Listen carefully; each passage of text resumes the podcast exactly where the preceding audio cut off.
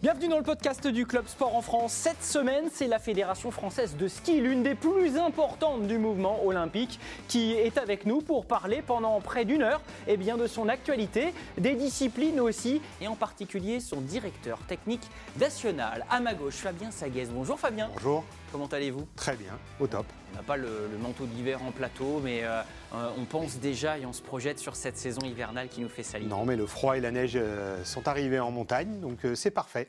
Oui, et il y a même des saisons euh, qui ont euh, débuté dans des disciplines, on aura l'occasion euh, de l'évoquer ensemble. La sienne, pas encore tout à fait au niveau Coupe du Monde, mais il a plein de choses évidemment à nous raconter. on parlera de sa discipline, du halfpipe, du freestyle évidemment, et, et, de la compétition. Kevin Roland nous fait l'amitié d'être ici pour débuter cette émission. Bonjour Kevin. Et salut. Ça va bien? Ça va, au top. Bon, Tranquille, super. On sait que vous êtes en train de, euh, vous muer en cadreur, en caméraman pour cette séquence. Alors on va, on va être euh, vigilant avec vous et avec votre bras pour ne pas le tétaniser. Sans plus tarder, le début de cette émission fait déconnage.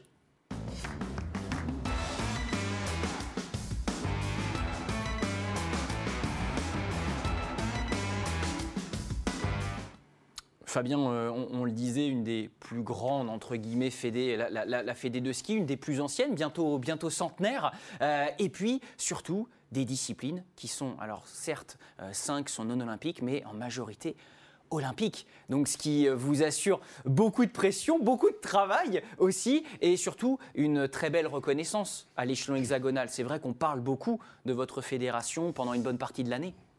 Pas assez. c'est pour ça que vous êtes là. Je, voilà, exactement. Je suis obligé de, le dire un petit peu. Mais euh, oui, c'est sept fédérations, c'est sept disciplines olympiques. Euh, Alpin, biathlon, ski de fond, combiné nordique, saut à ski, ski freestyle, snowboard. Exactement. Donc, euh, et à l'intérieur de ces disciplines-là, il y a des sous-disciplines avec des univers qui peuvent être parfois complètement différents. Donc euh, effectivement, c'est une lourde tâche. C'est une fédération qui globalement se porte très bien. Euh, en termes de résultats sportifs, c'est une évidence depuis une quinzaine d'années.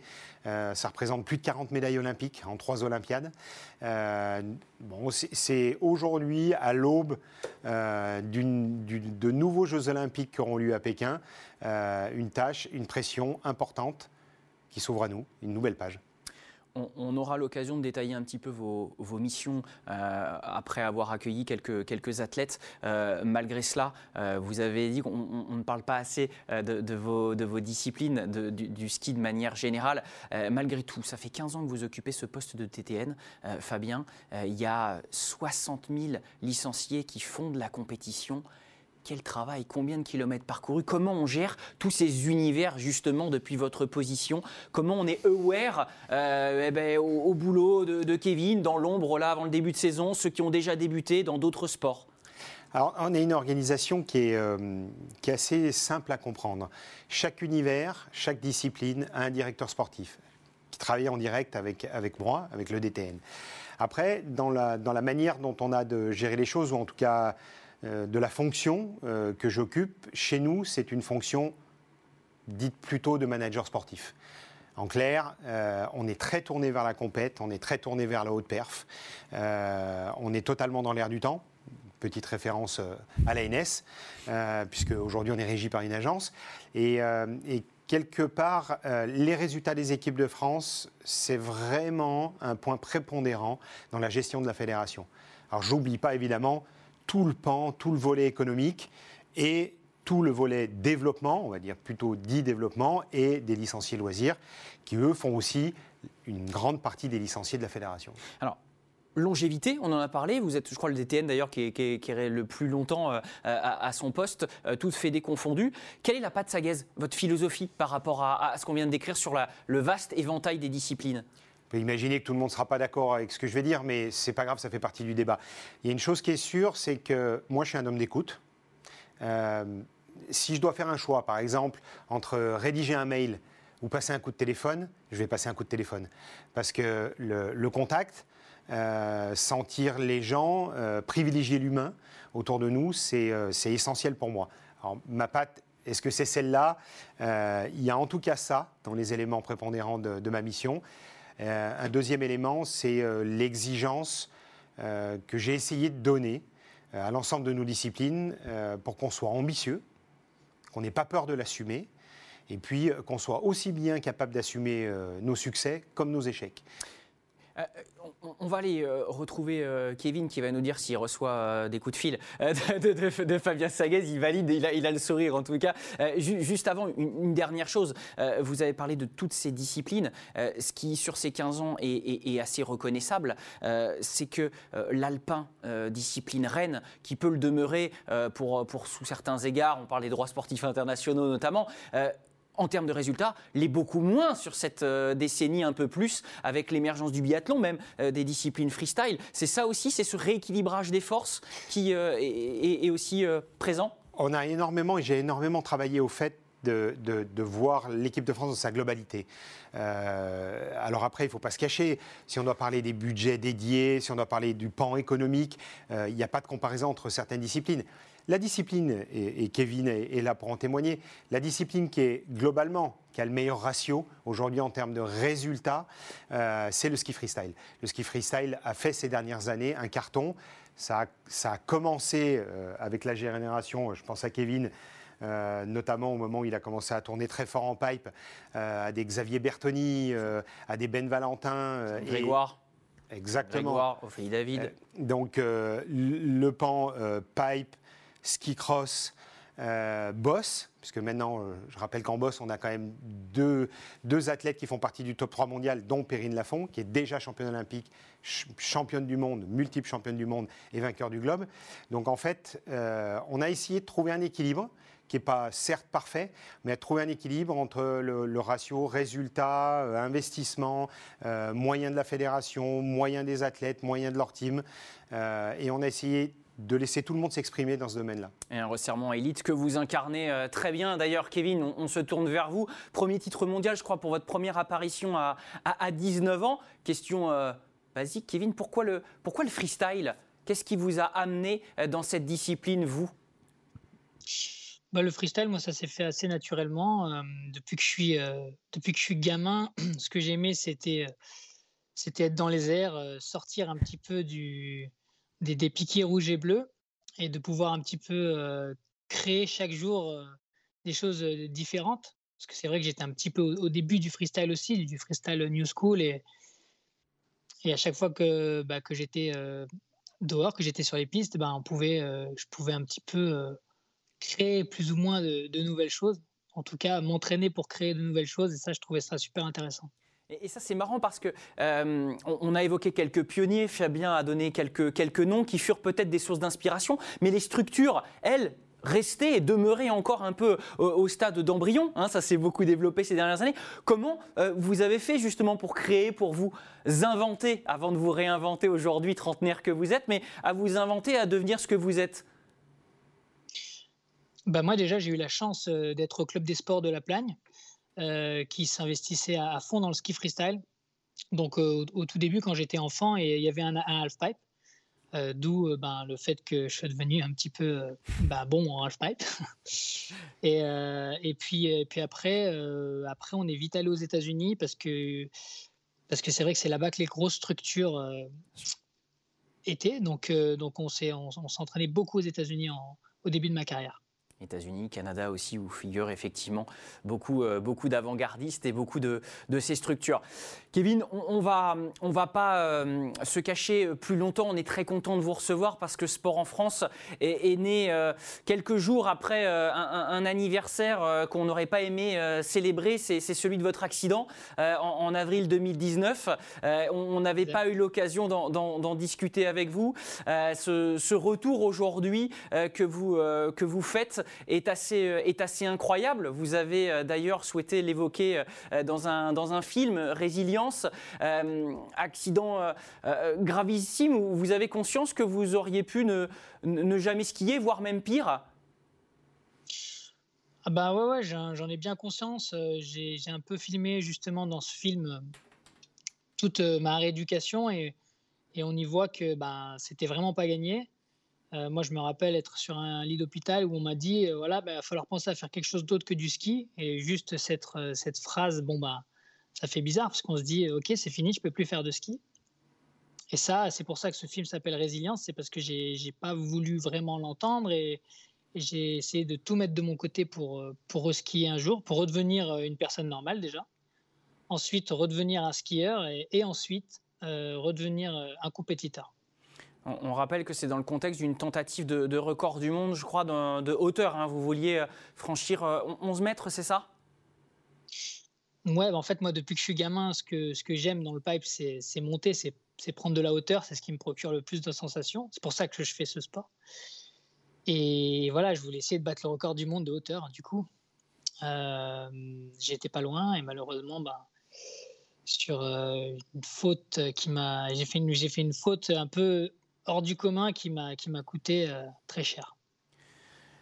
Il fut, euh, Kevin, plus de 40 jours euh, alité, quelques jours de coma. Fabien, euh, j'imagine que c'est toute une, toute une fédération aussi qui, qui retient son souffle à ces moments-là. Vous avez eu des nouvelles quand, vous, Fabien, et, et, rassurantes à partir de quand? On était en relation avec Fabien Bertrand, évidemment, tout au long, l'entraîneur de Kevin, Greg Guénet. Après, moi j'ai eu, alors je ne sais pas si c'est la malchance, mais de voir, euh, de voir, euh, de voir Kevin aussi euh, par moments chuter en compétition ou à l'entraînement. C'est quand même un spécialiste de venir taper le coping. Hein. donc, Malheureusement. non, il y, a, y a un état de fait, c'est que dans nos disciplines, qui sont souvent des sports à risque, ça fait partie d'un état d'esprit. Kevin parle de résilience, c'est exactement ça. Ça en fait deux euh, très souvent des gens extraordinaires, des gens hors du commun. Euh, alors, on a vécu malheureusement des épisodes dramatiques à la fédération. Euh, on en a vécu des dramatiques et qui se sont transformés en des épisodes incroyablement beaux d'un point de vue humain. Je pense notamment à Kevin, mais je pense aussi à Valentin Giromoine, qui avait eu un très grave accident et qui a fini par revenir en compétition. Et ça, on a affaire à, des hommes extraordinaires je dis des hommes avec un grand H, hein, c'est des hommes et, des femmes extraordinaires, mais, c'est un peu ça. Euh, on ne mesure pas à quel point euh, c'est des gens qui sont euh, pas communs, euh, ils pourraient travailler dans n'importe quelle entreprise, dans n'importe quel domaine, ils auraient cette même résilience, ils seraient capables d'être performants, de se fixer des objectifs, de les réaliser, que ça soit par eux-mêmes, accompagnés par des gens autour d'eux, mais, mais, euh, mais ils ont cette force-là. Kevin fait partie de ces athlètes-là. Oui, parce que ce qui est incroyable, c'est que là, euh, Kevin, on, se tourne vers, vers, vers, ce moment passé, mais on, va parler au présent avec quelqu'un qui, dans quelques semaines, va reprendre son premier dossard en Coupe du Monde pour la première fois depuis deux ans, sur une étape en plus euh, aux États-Unis, je crois que c'est votre dernière victoire en Coupe du Monde. Donc vous avez réussi à revenir avec une force, euh, euh, Fabien en, souris, mais assez, assez incroyable. ces périodes-là, qu'est-ce qui vous a aidé à, la traverser? Alors, ce qui me l'a aidé à traverser, déjà, c'est mon fils, parce que en même moment, au même moment, j'ai mon fils qui est né. Donc, euh, je, crois que j'ai eu mon accident le 30 avril et, euh, et, mon fils est né le 9 mai. Donc, euh, Rio Rio, ouais, c'est ça. Donc, il a, il a tout de suite fallu ben, voilà, vivre, pas s'enterrer dans, dans, cette blessure et, et, chercher le plus de positif possible pour essayer de revenir. Mais, mais ensuite, c'est aussi c'est mon amour du ski, c'est mon amour de. Voilà, moi, je suis un passionné, j'adore skier. Plus que faire de de la compétition ou vouloir être le meilleur, euh, ce que j'aime, c'est faire du ski. Alors, euh, et, donc forcément, quand on cumule les deux, faire du ski et vouloir être le meilleur, bah, c'est un peu ce qui, ce qui me caractérise. quoi. On est sur un, sur un fil qui est ténu, évidemment, et, de ce fil, on, peut tomber. Euh, la manière de, se relever est assez, est assez forte. Est-ce qu'il y a eu un moment euh, passer euh, euh, la résorption de ces fractures, le fait de vous remplumer, est-ce qu'au moment de, retoucher la neige, est-ce qu'il y a eu une appréhension, honnêtement, l'hiver dernier? Ouais, complètement. c'est vrai que ça m'est jamais arrivé d'avoir d'appréhension. Je me suis beaucoup blessé. Enfin, beaucoup. Je me suis fait les ligaments croisés des deux genoux. Et à chaque fois, j'ai réussi à revenir. Vous dites ça d'une banalité. Bon, voilà. Pas pour un skieur, je pense que c'est les vacances, le croisé. non, mais euh, je suis toujours très bien revenu. Euh, en tout cas, mentalement, j'ai jamais eu de problème. Et là, c'est vrai que ça a été différent. Euh, il y a eu le côté être passé à côté de la mort qui, je pense, qui est un peu resté un peu gravé dans, dans mon être, quoi. Et donc j'avais peur. Mais mais il y avait deux solutions. Soit on a peur, on arrête, on passe à autre chose. Soit on essaye de travailler là-dessus. Et, et c'est pour ça que moi j'ai pris toute une année pour une année plaisir, on va dire. Mmh C'est-à-dire que j'ai refait du ski pour moi, avec mes petites vidéos. J'ai refusé de faire de la compétition alors que j'aurais techniquement j'aurais pu mais j'ai pas voulu en faire parce que j'ai vraiment voulu reprendre euh, des sensations et, et me rendre compte où j'en étais. Et puis au final, euh, j'ai fini la saison, euh, cette peur a un petit peu disparu et, j'ai pu reprendre là où j'étais, quoi. Alors, vous avez connu plein de belles émotions déjà dans votre carrière. Vous voilà trentenaire, double papa, hein, il me semble aussi, désormais. avec cet accident, est-ce que vous êtes trop passagier pour le pipe maintenant? non, ça va? Bah, le pipe, c'est dur. Hein. Le pipe, euh, il y a des grosses chutes. Euh, mais on le sait, c'est comme ça, ça fait partie de ce sport. On sait que va, si tu fais du pipe et que tu veux performer, il y a quand même de grandes chances que, que tu te mettes des grosses tôles. C'est quelque chose que j'ai accepté. Après, je fais, le, je fais de mon mieux pour m'en mettre le moins possible, mais euh, ça marche pas encore très bien, je crois. Euh, on, a le DTN qui, euh, qui est là, Fabien. Euh, Kevin, comment vous abordez du coup cette saison avec ce retour de la compétition? Et en plus, une saison pas comme les autres, puisqu'il y a, y, a, y a des jeux à terme, il y, a, trois étapes de Coupe du Monde. Voilà, comment, comment vous vous sentez? Surtout, comment vous appréhendez cette reprise-là? Je l'appréhende assez sereinement. Moi, vraiment, ce que je veux faire cet hiver, c'est c'est attaquer crescendo, c'est monter en puissance, c'est prendre des départs, euh, skier du halfpipe, parce que mine de rien, en, deux ans et demi, j'en ai pas beaucoup fait. Euh, et, je pense que c'est vraiment ce qui me manque, c'est de prendre des départs, être, avec des compétiteurs, me mesurer, prendre de la confiance. Et, euh, mon but, c'est vraiment d'arriver aux Jeux Olympiques plein de confiance, d'avoir les, les sauts techniques que, que j'ai dans la tête, ben, les avoir euh, concrètement sur les skis. Donc, euh, donc voilà, euh, le but, c'est de faire, c'est de retourner sur un podium. Et on va tout faire pour que ce podium, ça, ça suit des, des Jeux Olympiques. Ça, ça, ça, vous plaît, ça, pour ouais. ces troisième JO à, Kevin, Fabien Vous aviez une question? J'ai ouais, une question. Kevin, euh, je crois savoir que tu t'es remis quand même une ou deux tôles à l'entraînement. Euh, du, coup, du coup, sérieusement, ça, ça aide à remettre la confiance, mine de rien, le fait de retomber, de ne pas te blesser, ou en tout cas, bon, à part des contusions, mais tu vois, finalement, de savoir que tu peux, tu, peux le faire? Bah, C'est toujours, euh, même, même sur mes genoux, quand je me suis fait les ligaments croisés, tu prends confiance à partir du moment où tu te mets la, plus gros, la première tarte. Là, aujourd'hui, je me suis euh, donc euh, disloqué le, bassin euh, bien comme il faut. J'ai des plaques, des, vis. Et j'ai craché, il y, a, il y, a, un mois de ça, j'ai craché dans le half-pipe assez sévèrement. bon, voilà, j'ai dû, dû mettre un petit peu à l'arrêt pour me reposer, mais au final, rien n'est grave. Je veux dire, mon, matériel, il n'a pas bougé. tout, est, tout est solide en moi. Et d'un côté, c'est vrai que bah, ça, met, euh, ça met un petit coup de confiance. On se dit, voilà, on n'est pas en sucre quand même. Pour pouvoir après pousser encore un petit peu plus et retrouver et remonter sur ce fameux fil qui fait de, vous des, champions euh, euh, exceptionnels. ces, sauts, vous les avez plus qu'en tête. Hein. vous, nous parlez de, ces sauts de, la saison. il y aura quelques surprises. Bah, il y aura Maintenant, alors, en ski freestyle, on fait beaucoup d'airbags. C'est un peu la révolution. Euh, Est-ce que pour euh, ceux qui ne connaîtraient pas, qui découvrent un petit peu le freestyle, vous pourriez nous expliquer ce que ça donne dans les airs? Un airbag Ouais. ouais, ouais. En, fait, on s'entraîne beaucoup sur les airbags. C'est des gros coussins où on saute. Ah oui, les airbags. ah oui, d'accord. Très bien, oui, oui d'accord. Vous compris airbag. non, non, non, airbag. Euh, non, c'est pour parler des tricks que qu'on travaille en ce moment. C'est des double cork 1620. Donc, c'est-à-dire. 4 tours et demi en passant deux fois la tête en bas et en attrapant ses skis voilà, grosso modo. Voilà, ne, super résumé, Kevin. Ne, le tentez pas chez vous, mais effectivement, euh, déjà 4 tours et demi sur euh, tours et demi en l'air, on comprend bien que ça fait, ça fait tourner. Il faut un certain élan en tout cas. C'est euh, top. Donc votre mantra qui est doucement mais sûrement, sauf dans les airs, quoi, en fait. Hein.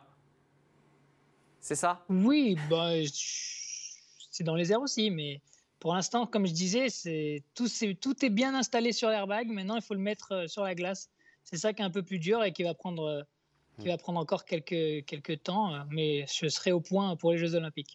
Eh bien, on suivra ça de près, évidemment. Kevin, on vous souhaite le meilleur. Merci d'avoir euh, été avec nous pour cette première partie d'émission. Merci à vous. Au revoir.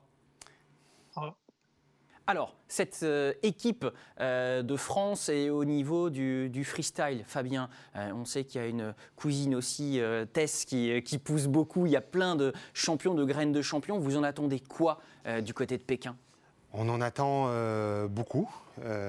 ceci étant, ils font chacun leur chemin pense à Tesla 2, Antoine Adélis, qui sont nos deux têtes de pont sur slopestyle Billère.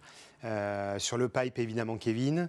Euh, sur les boss. du monde. Hein. Ouais, exactement. Euh, sur les boss, Perrine et, Ben Cavet, Perrine Lafont. et puis sur le ski cross, une équipe dense qui a toujours été dense, avec des athlètes plus ou moins âgés, voire très âgés, mais qui, sont toujours au top level. Je pense à François Place, aux deux frangins Midol, euh, Alizé Baron et, Marielle Berger. Euh, ça, fait une très très belle équipe en freestyle. Il y en a un pour qui les, les JO vont certainement beaucoup compter, et cette saison en tout cas compte beaucoup. Il nous fait le plaisir d'être euh, avec nous désormais. Il s'agit de Mathieu Fèvre. Bonjour Mathieu. Bonjour. Comment allez-vous? Très bien et vous? Bah oui, pas mal, pas mal, et encore plus heureux de vous avoir déjà vu euh, à l'œuvre, puisque pour vous, la saison, elle a déjà commencé. Euh, c'était fin octobre, je crois, du côté de Solden, non? Dès la fin octobre Du côté de Solden. C'est ça, pour nous, les, géantistes en règle générale, on attaque, enfin en règle générale, c'est même tous les ans qu'on attaque à Zolden euh, sur le dernier week-end d'octobre. Donc effectivement, la saison, elle est déjà lancée pour nous. Elle est lancée. Est-ce qu'elle est bien lancée au niveau des sensations? Alors, il y a une 11e place, un résultat brut, mais on va essayer d'aller, d'aller un petit peu euh, au-delà. Comment, comment vous vous sentez, Mathieu? Je me sens plutôt très bien. La préparation s'est euh, très, très bien passée avec, euh, avec des sensations qui étaient plus ou moins celles que j'ai pu avoir sur, le fin de, sur la fin de, la saison dernière. Donc, je me suis, suis vraiment régalé sur toute la préparation effectivement, euh, le résultat brut, il n'est pas très bon sur cette première course à Zolden avec une 11e place.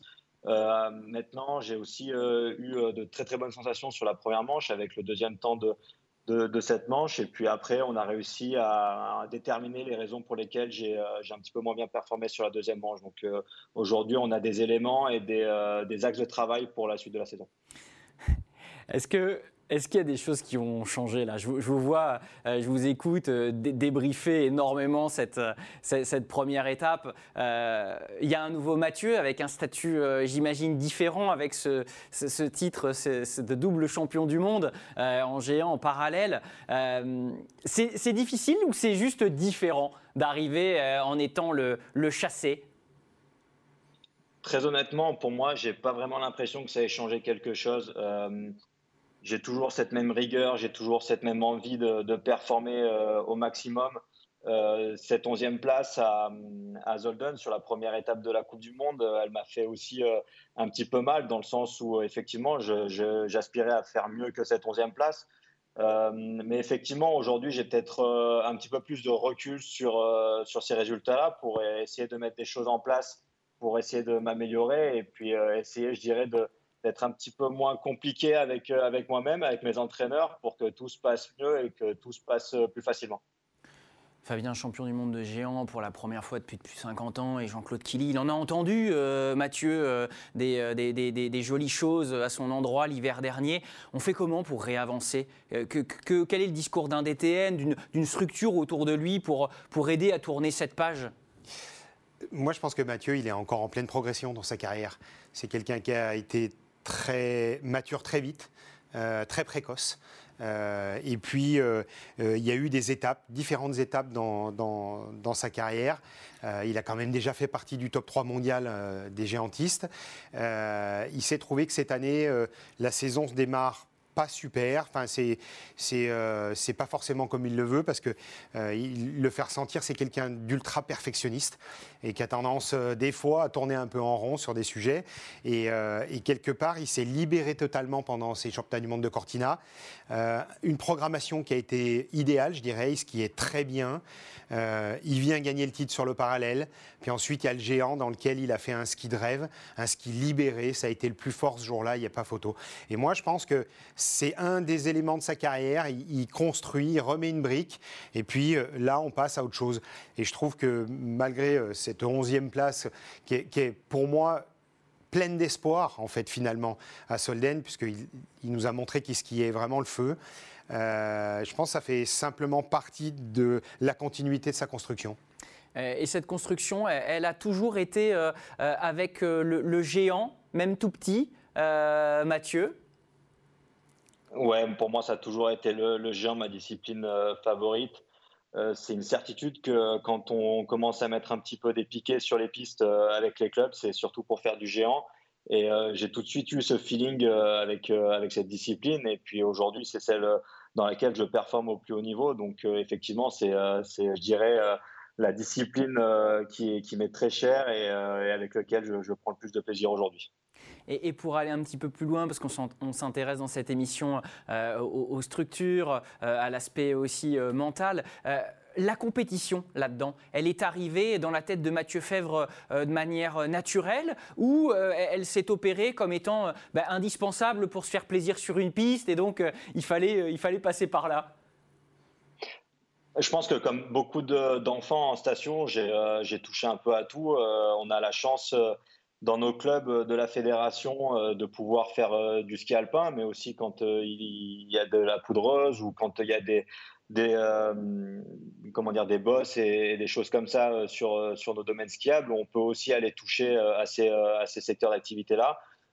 moi, j'ai toujours eu plus de facilité avec le ski alpin. Je me suis toujours, j'ai toujours pris plus de plaisir dans ce domaine-là, même si effectivement euh, les journées poudreuses, euh, quand on était gamin, c'était aussi des choses qui, enfin des souvenirs qui sont juste euh, incroyables. Mais effectivement, pour moi, le ski alpin, ça a été, ça a été un petit peu, je dirais, ma ma voie. Et la, comment dire, la suite logique des choses a été de commencer à faire des compétitions sur les sur les sur les sur les jeunes années. Et puis j'ai tout de suite accroché. J'ai pris beaucoup de plaisir de pouvoir partir avec mes entraîneurs et avec mes collègues toute la journée pour pouvoir faire des compétitions et puis ça se passait plutôt très bien. Donc euh, j'ai toujours pris énormément de plaisir pardon, euh, dans, dans cette discipline-là. Minime, cadet, junior, tous les titres possibles et imaginables ont été remportés par, par Mathieu.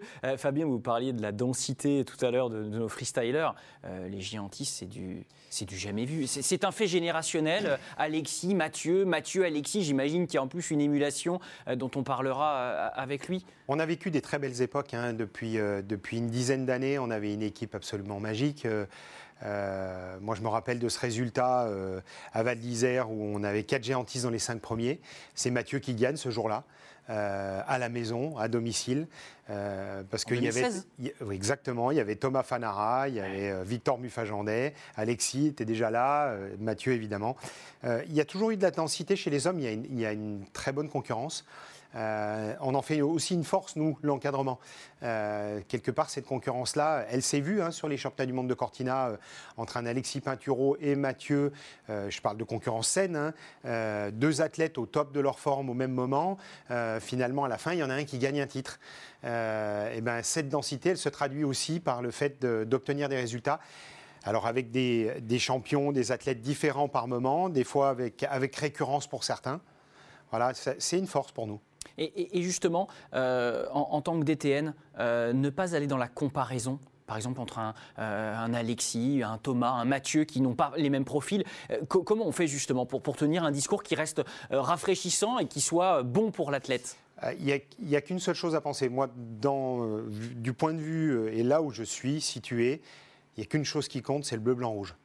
À la fin, si on finit par se battre entre nous, je parle en termes de compétition, euh, on aura tout gagné. Ça veut dire qu'on a la densité pour avoir plusieurs personnes sur le devant de la scène gagner des titres, gagner des courses. C'est un pragmatisme à la des chances. oui, sauf que la réalité, c'est ça. Bien sûr. Vous savez, c'est exactement la situation des championnats du monde de Cortina, avec un Alexis qui gagne la première manche, Mathieu qui est placé, Mathieu qui fait une super deuxième manche, Alexis qui tombe. Euh, forcément, il y a des sentiments mêlés, mais à la fin, c'est la France qui gagne. Donc euh, moi, je suis le plus heureux du monde quand Mathieu va gagner, Alexis va gagner, ou d'autres gagnent ou font des résultats à très haut niveau. Et, Mathieu, de, l'intérieur, cette émulation, on parlait de profils différents, c'est vrai que euh, vous, euh, peut-être que le, gros globe n'est pas un, objectif en soi, moins qu'il l'a pu l'être et qu'il l'est pour Alexis, mais malgré ça, cette émulation en interne, vous, vous, la sentez saine? Elle, elle, vous a apporté énormément, vous? Elle m'a apporté énormément dernièrement. Elle m'a peut-être peut desservi sur une période de ma carrière où effectivement je me focalisais peut-être un petit peu trop sur ce qu'il faisait à côté. Hmm. Vous parlez d'Alexis ou un il au pluriel Oui, oui, non, non, de Alexis, bien, évidemment, parce qu'on est arrivé sur, on est arrivé en équipe de France exactement au même moment. Et Alexis a performé euh, très très rapidement euh, sur la Coupe du Monde. Donc e, effectivement, ça a été un moment euh, assez délicat pour moi de gérer ça. Aujourd'hui, on a réussi à trouver justement ce, fonctionnement qui a été mis en place depuis quelques saisons maintenant pour que tout le monde puisse s'épanouir dans, les disciplines, dans, ses propres objectifs. moi, le gros globe n'est pas du tout un de mes objectifs. Aujourd'hui, je suis sur le géant et le super G. Donc, euh, on a effectivement cette, euh, confrontation qui est extrêmement saine, euh, qui est très importante. Mais aujourd'hui, pour moi, elle est plus avec mes, mes coéquipiers dans mon équipe qu'avec avec Alexis parce qu'on s'entraîne très très peu ensemble. Alors il y a Lèche ce week-end pour renouer avec le, le, parallèle, qui fut aussi un, très très bon souvenir, même si ce n'est pas olympique, hein, Fabien, il me semble, le, parallèle. Hein. le team event, le team parallèle par équipe. Mixte, voilà, ça, hein, exactement, et est olympique. Oui, bon, pas, en, pas, en, individuel de, de, de fait. Euh, donc Mathieu, euh, malgré cela, euh, il y a, l'idée d'aller crescendo jusqu'à jusqu'à Pékin. Comment vous avez organisé votre saison? Il y aura des impasses en amont ou pas? Bah, malheureusement, la première impasse que je vais devoir faire, c'est sur Lèche, justement. je me suis un petit peu blessé à la cheville la semaine dernière, donc ça prend un petit peu plus de temps que prévu pour pour pouvoir reprendre euh, le ski, pour pouvoir remonter sur la neige. Donc, euh, on a décidé avec les entraîneurs de faire l'impasse sur l'Eige pour pouvoir euh, partir plus tôt aux États-Unis, faire une très bonne préparation, pouvoir empiler les journées là-bas aux États-Unis pour effectivement commencer à, empiler les assiettes pour les deux premiers super de Beaver Creek. Et puis derrière, voilà, c'est monter crescendo jusqu'au géant de Val d'Isère, qui est notre prochaine étape euh, de Coupe du Monde dans cette discipline. Euh, pour moi, les Jeux Olympiques aujourd'hui ne sont pas vraiment euh, l'objectif immédiat. il va falloir vraiment prendre les choses les unes après les autres pour arriver aux Jeux Olympiques avec une bonne confiance et aussi avec, avec un état d'esprit qui, qui, sera en adéquation avec, avec l'événement. Attention, hein, Fabien a le droit de faire du Didier Deschamps, mais vous n'avez pas le droit de parler comme un footballeur, euh, Mathieu. Non, je rigole. Euh, je, vous taquine. Et je, prends la balle au bon parce que vous parlez de, de, cette impasse euh, autrichienne pour vous concentrer sur les États-Unis. C'est le cas aussi de votre père, Tessa Worley, qui eh bien, opte pour de l'entraînement aux États-Unis. On a, dans le cadre d'une émission avec Marie Martineau, évoqué eh bien, sa perception des Jeux et de cette course d'un jour si particulière. Elle nous en parle et on en rediscute en plateau juste après. Oui, je crois que sur euh, mes expériences précédentes, j'ai euh, j'ai été un petit peu happée par, euh, le poids des attentes, de mes attentes, des attentes extérieures, le poids aussi de l'événement qui finalement nous fait perdre un petit peu quelques repères. Et j'ai mal géré la situation d'un point de vue mental, on va dire. Et, je pense que j'ai aussi couru avec, euh, avec, euh, avec un poids euh, sans, sans arriver à vraiment m'exprimer, à faire mon ski. Donc c'est pour ça que l'objectif premier va vraiment être de, pouvoir m'élancer sur les courses des Jeux avec ben, l'envie de, prendre les risques nécessaires. Alors oui, je sais que prendre des risques, on peut aussi perdre. Mais quand on va au jeu, on a envie de ramener une médaille. C'est clair que toutes les autres euh, places euh, euh, sont, je ne sais pas si on peut dire décevantes, parce que tout dépend du scénario de la course, bien sûr. Mais, mais voilà, on vise forcément une médaille. c'est quelque chose que je n'ai pas réussi encore à, faire dans ma carrière. Euh, j'ai pas forcément trouvé encore les solutions. Donc j'espère que pour cette Olympiade, je vais trouver les solutions et surtout arriver à vraiment me libérer, m'exprimer et à faire mon meilleur ski à ce moment-là, c'est déjà euh, une première étape pour viser une médaille se libérer. Mathieu, je vous ai vu très attentif pendant euh, euh, ce, bout d'interview qui sera retrouvé dans Marie Freestyle début décembre, un nouveau programme qu'on vous propose sur Sport en France. Ça vous parle, cette idée de, de jour J, de se libérer Comment on appréhende ces moments-là, vous qui évoquez le step by step tout à l'heure? Euh, complètement, ça me parle. Mais alors moi, ça me parle dans un, à, l'inverse, je dirais. C'est que les deux Olympiades auxquelles j'ai eu la chance de participer, je me disais, voilà, c'est vraiment une course comme les autres, en occultant absolument tous les éléments extérieurs de cette compétition qui est bien particulière. donc effectivement, pour moi aujourd'hui, et vous y arriviez? le jeu, non, ah justement, en fait, c'est que justement, c'est qu'il y, y, a aussi euh, des, éléments à prendre en compte qui sont complètement différents d'une saison euh, ou en tout cas d'une course de Coupe du Monde. Euh, même si ça reste la même discipline, même si les, participants sont exactement les mêmes, il n'empêche qu'il y a quand même un enjeu qui est, qui est différent. Donc, je la rejoins complètement sur le fait qu'il faille y aller vraiment relâcher, qu'il faille absolument tout donner sur la piste.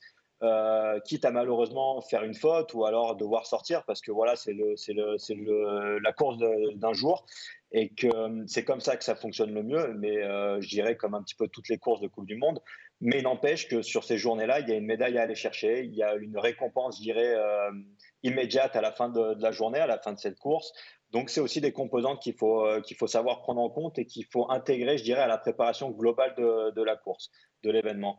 Donc voilà, pour moi, ça a été un petit peu, euh, ça, a été un petit peu l'inverse. Je pense que comme dans beaucoup de choses dans, dans la vie, c'est une question de, de balance, c'est une question d'équilibre et euh, j'espère que je vais réussir à trouver cet équilibre euh, à Pékin. En tout cas, vous l'avez déjà dans, vos mots et, dans votre discours euh, qui semble euh, très euh, sûr, mais en même temps froid, en tout cas avec beaucoup de regard de, distance par rapport à ses performances. Fabien, cet esprit, cet état d'esprit psychologique, se mettre dans la bonne bulle et, avoir le bon équilibre le jour J, c'est une, osmose incroyable. Oui, ben c'est. Une alchimie presque. Ben c'est le propre de répondre à un événement unique. Mathieu l'a dit, il lui a fallu deux Olympiades pour euh, arriver à ce niveau de maturité-là qu'il a aujourd'hui. Euh, il a son parcours. Euh, il a coché pas mal de cases déjà dans son parcours, Mathieu. Et là, on arrive, on arrive vraiment sur un événement où, je pense que aussi bien Tessa, avec son parcours, que Mathieu ou que d'autres athlètes sont vraiment à maturité sur ces Jeux olympiques très particuliers qui vont se dérouler en Chine. Parce que ça, c'est dans le contexte, il faudra vraiment bien l'intégrer. Et à la fois, Mathieu, il, a, il a, cet équilibre-là. Euh, il a bien abordé ses championnats du monde l'année dernière, qui ont validé une partie du travail qu'il a réalisé. Euh, là, je dirais qu'en plus, sur, sur la construction, sur la manière dont il amène la saison, euh, il y a plein de choses, plein de signes, entre guillemets, précurseurs d'un état d'esprit qui est, qui est tourné vers la performance et peut-être vers la performance sur ces Jeux Olympiques. Et peut-être euh, une breloque olympique, même si pour le moment, on n'ira pas plus loin Mathieu, on a bien compris, c'était step by step.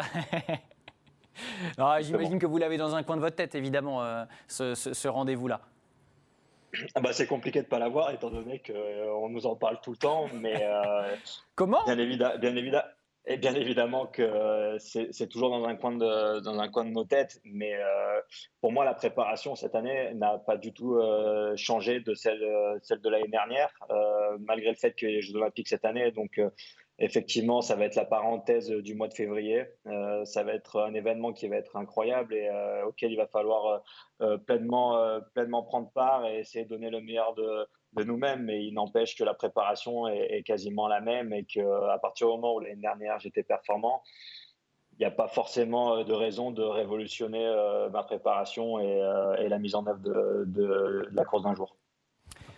Mathieu, merci de nous avoir accompagnés. On vous souhaite le, meilleur. Faites attention à vous aux, États-Unis. Portez-vous bien.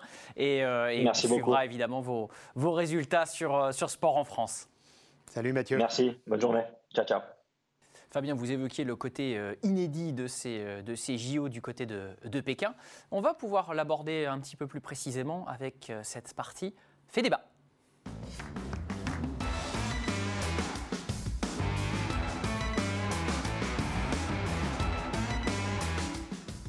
Oui, parce que euh, ces JO, contexte euh, sanitaire oblige, Fabien, euh, s'annonce quand même singulier du côté de, Pékin.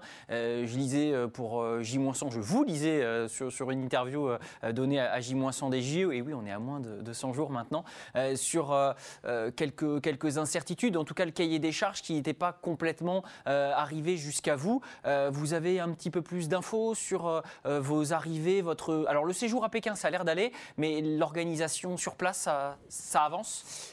Alors, en fait, on a tout ce qui est programmation des vols, euh, la logistique en règle générale, euh, le matériel, les athlètes, l'encadrement. Là-dessus, on est au clair. Euh, ce qui plus difficile à appréhender, euh, c'est l'interprétation de ce qu'on appelle le playbook. C'est les règles édictées par le, comité d'organisation en lien avec le comité international olympique. Et, euh, et, là, contexte sanitaire plus contexte chinois, puisque je rappelle que c'est pas le pays le plus facile dans lequel on voyage. Ceci étant, et ça c'est important dans le management et dans la préparation des jeux, on va devoir faire face à ça. Et il faut soit le prendre avec le sourire, et j'en rigole, parce que les contraintes vont être grandes, euh, soit on en fait une bataille, on en fait une guerre, et on aura de toute façon fait la bataille avant la guerre.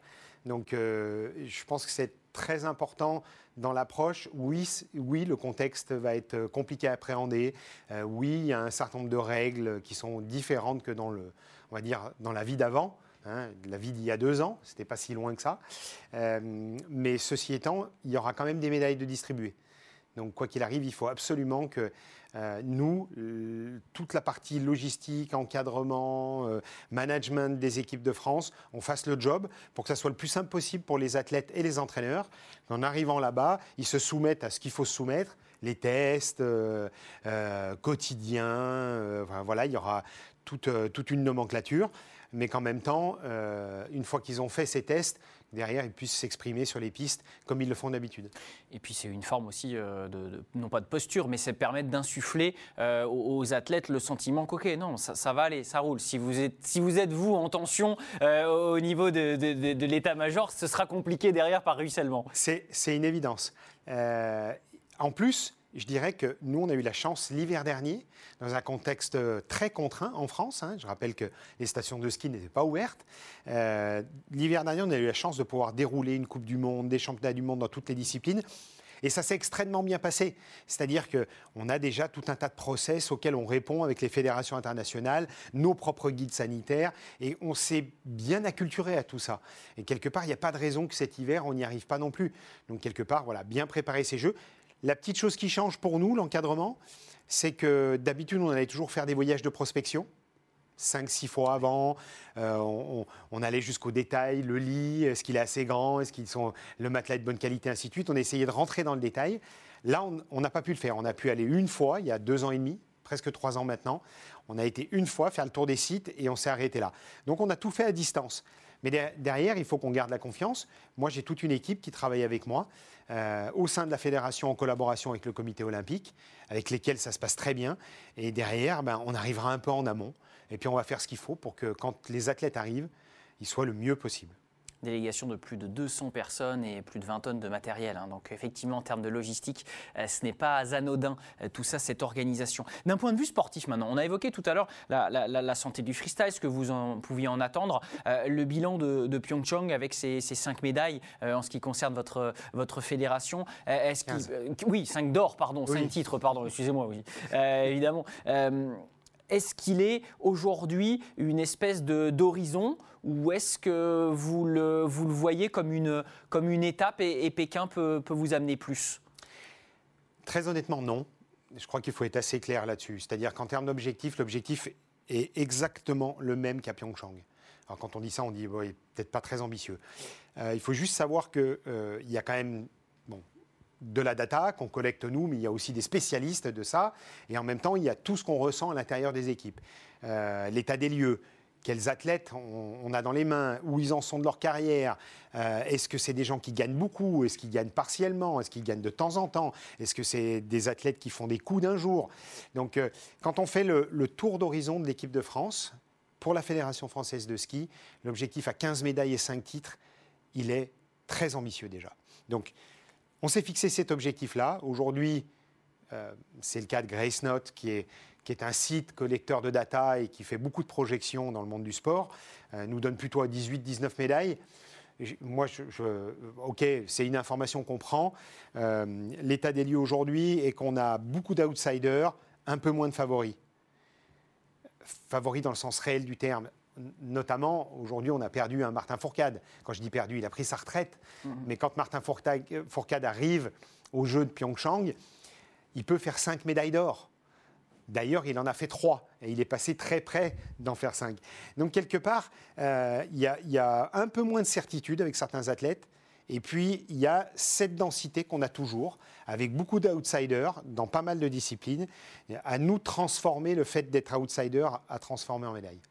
Et ça, c'est une, c'est une vraie philosophie. Euh, dans, dans, ce qui est de la, de la préparation et de votre rôle de DTN, on l'a bien compris, euh, il, y a, il, y a, véritablement, selon les, les disciplines, euh, une, forme de délégation et des, spécialistes en tant que DTN, est-ce que vous rentrez euh, dans une forme de préparation malgré tout, un, discours personnalisé? Je pense à une Perrine Lafont, on parle de prospect de médaille, Perrine qui a eu un, gros spleen après avoir tout gagné si jeune, qui repart euh, dans, un, dans, ce cycle olympique avec des, espoirs de médaille, de titre, elle, aime ça. Euh, comment vous avez suivi son cas, sa, relative descente, sa pause? Est-ce que ça, ça inquiète un DTN Comment est-ce qu'il suit ça?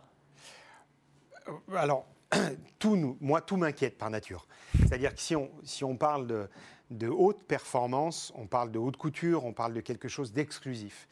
Euh, donc évidemment, tous les éléments, tous les signaux qui vont faire que, que ça soit du côté euh, de la confiance absolue ou du doute permanent, tous les signaux vont m'alerter. après, moi, j'ai une vraie influence sur les directeurs sportifs qui ont la main sur les athlètes et l'encadrement au sein de chaque discipline. Alors il y a des athlètes que je vois en direct, il y a des athlètes où je vois l'encadrement, il y a des fois on fait des réunions un peu plus larges, euh, et ça ponctue, si vous voulez, euh, mon style de management, la manière dont j'imagine que ça doit fonctionner, euh, à la fois pas intrusif, il faut laisser les gens travailler, il faut leur faire confiance. donc quand, quand, ils ont reçu mon aval, il y a carte blanche. et puis en même temps, d'être capable à des moments de recentrer le débat, de mettre des garde-fous, d'avoir des alertes en disant tiens j'ai vu ça, je regardais la course à la télé, j'étais sur un autre événement, j'ai vu ça, qu'est-ce qui s'est passé, tiens je, rentre un peu dans le détail, on essaye d'aller un peu plus loin, s'il faut on se parle, ou on introduit des notions supplémentaires dans l'accompagnement des athlètes. Vous avez euh, évoqué tout à l'heure la retraite de Martin Fourcade. Euh, ce fut le cas aussi de, Pierre Vautier dans une discipline qu'on n'a pas encore parlé, le, le snow. Là aussi, clairement, on est dans, un renouvellement qui, est allé, qui doit aller crescendo à chaque fois, avec des attentes sur ces disciplines, un jeune public. comment on prépare ce genre de rendez-vous de moment? Martin, Pierre, des gens qui ont, marqué leur discipline au niveau de la France et au niveau international on, doit absolument capitaliser sur ces athlètes-là quand ils sont en carrière. Ça, c'est fondamental. On doit avoir cette double vision. Donc, de l'œuf ou de la poule, c'est vraiment l'élite et donc euh, ces champions-là qui font euh, que la masse va venir. Et surtout qu'on va découvrir des nouveaux talents qui vont suivre leurs traces. Uh-huh. Alors, après, il y a tout l'aspect mise en place de la stratégie chez les jeunes pour les amener à la compétition, de la compétition à la performance et de la performance à la haute performance. Mais on doit absolument capitaliser avec des champions emblématiques comme Pierre ou comme Martin. Euh, ça a été le cas d'un Julien Liseroux, d'un Jean-Baptiste Grange qui ont arrêté cette année. Euh, c'est des gens qui ont laissé une trace dans le dispositif, mais pas que la trace du palmarès, qui ont laissé une trace émotionnelle. Parce que très souvent, euh, les sources de motivation de nos jeunes, alors il y a du mimétisme à l'image d'un champion, mais on aime aussi comment il parle, Aujourd'hui, on aime ce qu'il mange, on aime comme il vit, puisque tout est visible. Euh, et il y a tous ces éléments-là à prendre en compte pour faire en sorte qu'on découvre des jeunes talents qui suivent la trace de ces anciens. S'ils peuvent faire un bout de route ensemble, et je pense par exemple à un Clément Noël. Un Clément Noël, c'est un athlète très jeune. Il est arrivé il y a trois ans sur la Coupe du Monde. Il commence à gagner en Coupe du Monde. Et il y a encore un Julien Lisereau, un Jean-Baptiste Grange. C'est un exemple, mais il y a une forme d'héritage qui a été transmis à Clément même si Clément les a dépassés après. Mais c'est exactement ce, schéma-là qu'il faut qu'on ait le plus possible à l'idéal. Et quand il y a des trous de génération, c'est là où la structure doit prendre le relais et doit avoir des certitudes sur la formation de ces jeunes prendre le flambeau en ski, c'est gagner, savoir gagner. Ça, se, transmet. Euh, Fabien, euh, un, mot aussi sur, euh, nos amis du, Nordique, avec le fond Maurice Magnifica qui, de, de, JO en JO, nous, a, nous a beaucoup fait vibrer. L'avenir dans une discipline dont on parle moins, on parle énormément du biathlon, qui a pris une surface médiatique et, aussi populaire, hein, très très forte le fond euh, s'en remet bien, le vit bien, cette situation? Non, on on peut pas dire ça. Euh, y a, alors, c'est pas la concurrence entre le biathlon et le ski de fond. Aujourd'hui, le biathlon a, conçu sa discipline comme un produit. Donc, c'est visible, c'est clair, c'est lisible. Euh, n'importe quelle personne ici à Paris qui a même qui ne sait pas ce que c'est que le biathlon, quand il va se mettre devant la chaîne L'équipe, qui va regarder le biathlon ou Eurosport, il va se mettre devant, puis il va dire bah, Je comprends, c'est facile, ils partent tous en même temps, ils tirent dans des cibles, s'ils remplissent les cibles, ils repartent les premiers, puis à la fin, il y en a un qui passe la ligne. Donc, euh, le ski de fond, c'est la discipline reine du nordique. C'est-à-dire que c'est quelque chose d'exclusif. C'est euh, Maurice Magnifica, c'est Alain Philippe. Euh, non, mais oui, oui. le comparatif, c'est ça. Je, l'entends. C'est-à-dire que. et c'est en plus d'une exigence terrible et folle. Aujourd'hui, on a trois têtes de pont sur le ski de fond que sont Richard Jouve, Lucas Chanava sur la partie sprint et Maurice Magnifica. Euh, on s'en est bien sorti dans le concert international. On n'existait pas. Il y a 15 ans de ça, on n'existait pas. Il se trouve que, euh, voilà, au fur et à mesure des années, on, a réussi à, construire une équipe et à faire des résultats et à obtenir une médaille, voire deux, dans tous les grands championnats. Euh, évidemment, le ski de fond a besoin de rayonner, mais je pense que le ski de fond, là, à l'état international, a besoin de faire sa révolution il faut qu'ils oublient un peu euh, les valeurs d'antan pour les moderniser. Effectivement, et on a des, champions qui ont fait le, pas euh, vers le, vers le biathlon. Euh, je pense à Vincent Vitoz, euh, notamment. la passerelle, elle est, elle est ténue, mais, mais elle est là et elle existe. Et elle s'invite pour cette fin d'émission. C'est un, un grand plaisir de l'avoir avec nous. On n'allait pas ne pas parler de biathlon quand même en recevant la Fédération française de ski. C'est Anaïs Bescon qui est avec nous, je crois, dans le, dans le Grand Nord. Bonjour Anaïs. Bonjour, euh, oui, depuis la Norvège, oui. Formidable. Bon, mais alors on, vous entend euh, très bien, c'est parfait. Euh, à, l'orée de, de, cette, de cette nouvelle saison, qu'est-ce qui fait courir Anaïs Bescon Dites-nous, Anaïs, pour cette nouvelle saison de, de haut niveau pour vous, qui avez tout gagné? Qu'est-ce qui me fait courir encore? Bah, Rien que l'envie déjà à la base, et puis, et puis les émotions que, me procure le biathlon. Première étape de, Coupe du Monde, fin du mois. Comment s'est passée la, préparation euh, euh, cet été déjà Et puis en, début d'hiver, on, a vu, euh, je crois, Marie Martineau qui, est venue vous retrouver pour, pour évoquer cette avant-saison pour Sport en France. Oui, oui, elle est passée à la maison il y a, quelques semaines, euh, même moins que ça, hein, il y a quelques jours, on pourrait dire. Euh, j'étais encore sur les roulettes. Euh, la préparation s'est super bien passée jusque-là. il y a eu, comme à, l'habitude, hein, des petits hauts, des petits bas, mais, mais pourtant, pourtant la, la, ligne directrice, je l'ai bien suivie. Les entraînements se sont quand même bien enchaînés. Et puis maintenant, on est enfin sur neige.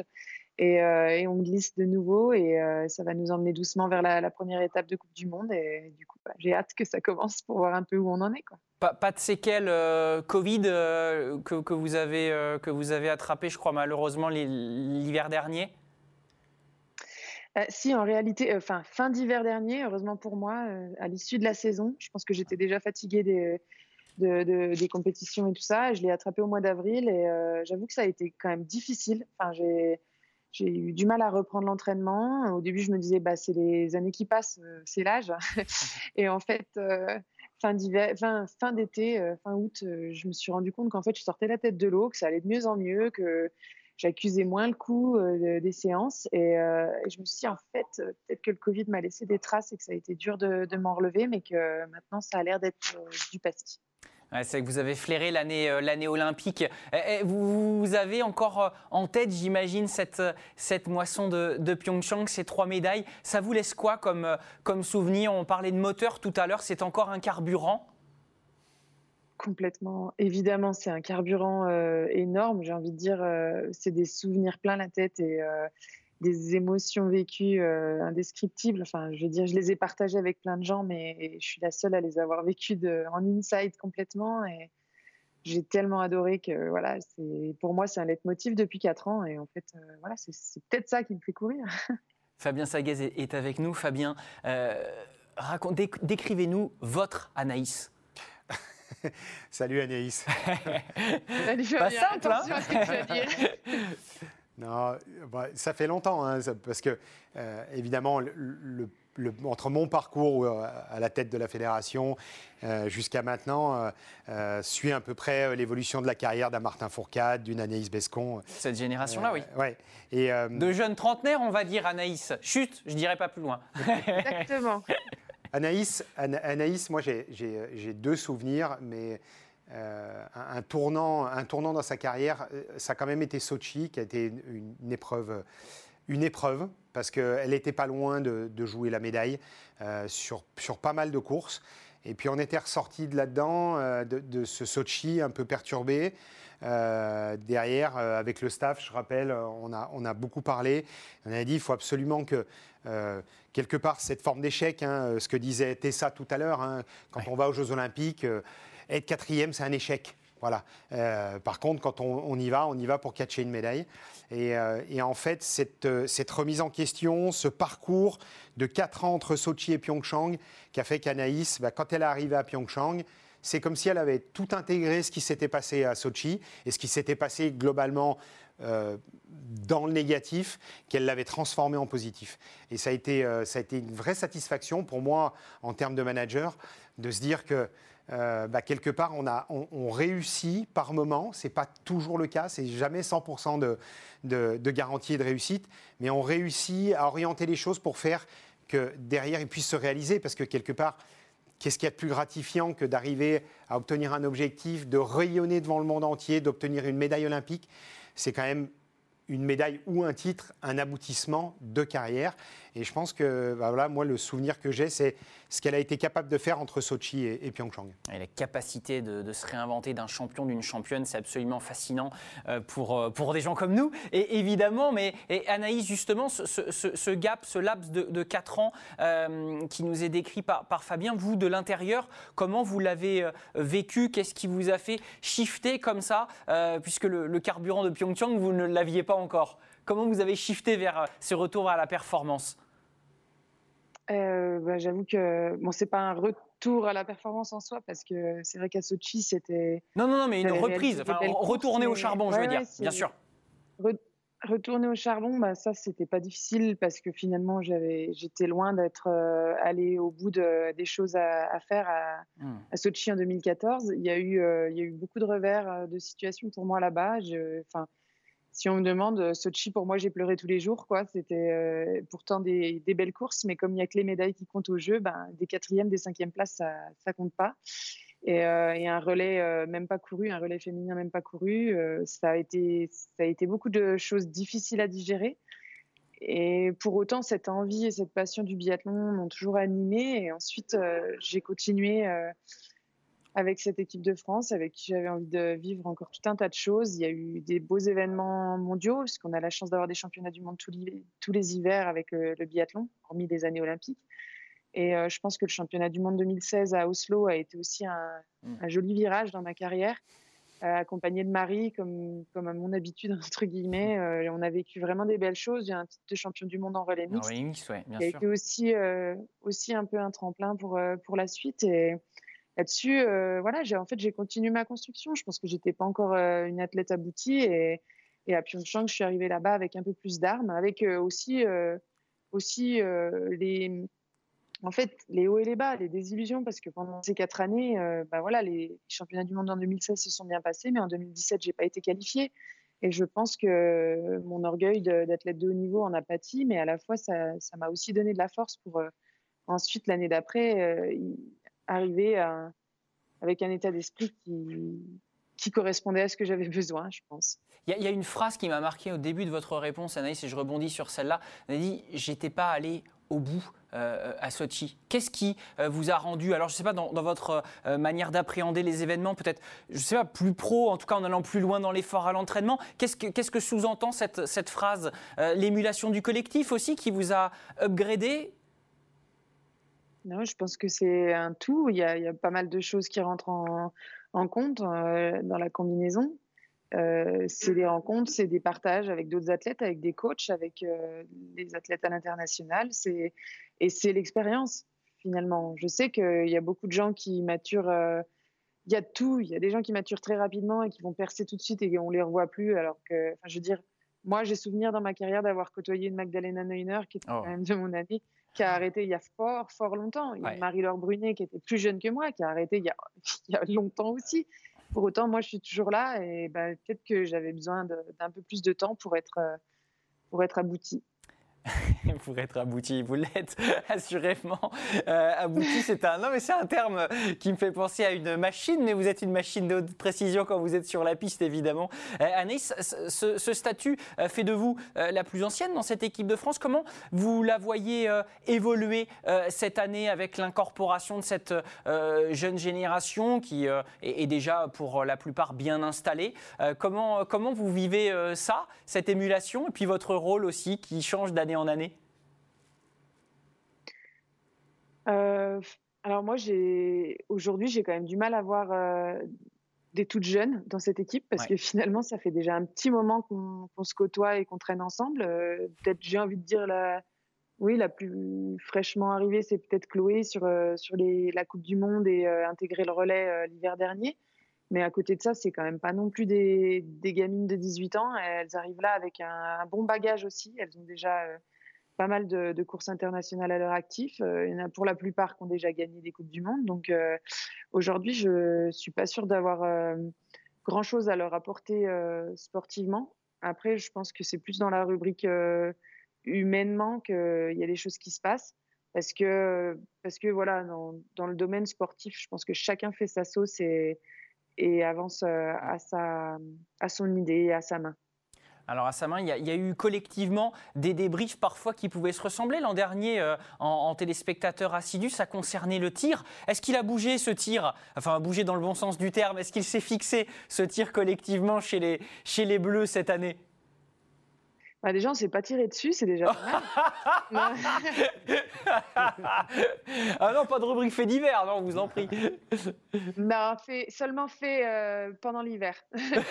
la saison d'hiver qui nous intéresse, c'est pas les faits d'hiver. On a, non, non, on a comme d'habitude, on a bien travaillé. J'ai envie de dire, euh, on n'a jamais laissé euh, vraiment les choses aller au hasard. Après, je, malgré du haut de toutes mes années d'expérience, le, le biathlon et le tir reste, reste un, un art euh, un petit peu euh, abstrait. Non, c'est pas abstrait le mot, mais c'est comment dire. Incertain, Compliqué en tout à cas, appréhender. compliqué, ouais. c'est, ouais. c'est- voilà, c'est pas, euh, c'est pas une science exacte pour moi. Il y a une partie technique, ça c'est sûr, qu'on a déjà développé, qu'on a, qu'on a, je veux dire, euh, on l'a accumulé la partie technique depuis depuis fort longtemps. Mais ensuite, il y a plein de petits domaines qui qui peuvent peut-être pêcher sur euh, la gestion des émotions, sur le sur être prêt au bon moment, être prêt. Je m'entends au Mhm. départ du coup. Hein, c'est pas c'est pas être prêt pour l'événement. Pour l'événement, on se prépare autrement. C'est pas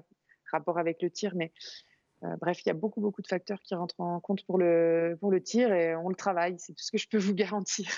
Est-ce qu'on aura l'occasion, euh, face à cet essor, euh, Fabien, euh, du, du biathlon, de voir euh, potentiellement un, championnat du monde? On a une étape du Coupe du Monde au Grand Beau qui se fait plus ou moins régulière, mais qui, qui devient une date installée en France avec du public, avec du monde pour soutenir les Bleus. Est-ce qu'il y a possibilité, là, après un horizon, je crois, 2025, qui doivent être à peu près tous fixés, les, les mondiaux, de voir la France candidater? C'est euh, c'est une question compliquée parce que le cahier des charges euh, qui, qui lie à l'organisation d'un championnat du monde est entre x5 et x10 par rapport à une étape de Coupe du Monde. Ah oui, d'accord. Il faut juste penser que euh, les championnats du monde, ils ont lieu en pleine vacances de février. Donc expliquer à une station qu'il va falloir qu'ils se mettent à l'arrêt parce qu'il y a un championnat du monde de biathlon chez nous, ça arrivera peut-être. Euh, c'est des choses sur lesquelles il faut qu'on se projette. Euh, je ne sais pas si c'est à long terme ou à très long terme. Euh, en tout cas, aujourd'hui, aujourd'hui, je pense qu'on a cette chance d'avoir une Coupe du Monde magnifique au Grand Bornand euh, et qu'il faut en profiter et il faut la pérenniser. On, a, on a les faveurs de la Fédération internationale parce que l'événement est magique. Hein, c'est un mini Geoffroy Guichard, globalement, hein, Grand Bornand, c'est-à-dire euh, 10 tribunes comme ça, euh, un monde pas possible sur le bord de la piste. Euh, Quand ils font des tours de piste qui viennent s'entraîner, euh, il n'y a plus de place pour entendre quoi que ce soit autour. Donc quelque part, quelque part déjà, capitalisons là-dessus. Après, s'il y a une volonté absolue et qu'on peut passer par-dessus le pan de l'économie, euh, pourquoi pas? Mais je serais très prudent avec ça. Est-ce que vous avez déjà capitalisé, puisque vous avez utilisé ce verbe, sur ces champions comme Anaïs, comme Martin, comme euh, toute cette génération qui nous a fait vibrer et, qui continue de le faire là, au niveau en termes de licenciés, j'entends. Hein. En termes de licenciés, non. parce que, parce que le contexte, mais le contexte fédération en règle générale pour tous les sports, euh, c'est un, un, vrai travail qui doit se situer plutôt sur la partie Fédération ou fidélisation? Non mais très dur. Hein. Fidélisation eh en temps de Covid, je vous explique même pas parce que en même temps, je vous rappelle quand même que pendant deux ans, on a vécu le Covid et que ça n'a pas favorisé la fidélisation des licenciés. Ceci étant, on se bat. Il y a un vrai plan de développement chez nous qui est, qui est, qui est très bien amené, très bien monté, et en même temps des champions extraordinaires, des beaux résultats, qui fait qu'on capitalise sur une belle image. De dire que ça se transforme en licence, aujourd'hui, ce n'est pas le cas. D'accord, on suivra, on suivra ça dans les allez, post, post mondiaux, post JO, pour voir si euh, avec ce contexte, on l'espère qu'il se sera apaisé, ce sera mieux. Anaïs, ces, ces JO, ils seront passés sous, sous quel signe, quel adjectif? Vous y allez, euh, vous y allez pourquoi Plaisir, médaille? Sous le signe du dragon? Ah Mais quel philosophe Et le dragon, qu'est-ce qu'il fait dans la vie? Il crache du feu et il vole sur les, sur les pistes. Ah Et eh ben c'est tout ce qu'on vous souhaite, Anaïs Merci. bonne préparation pour cette saison. Merci euh, de nous avoir fait ce, beau clin d'œil en, plateau. Merci à vous, Fabien, de nous avoir euh, accompagnés pour ce beau numéro qui va lancer euh, la saison du blanc.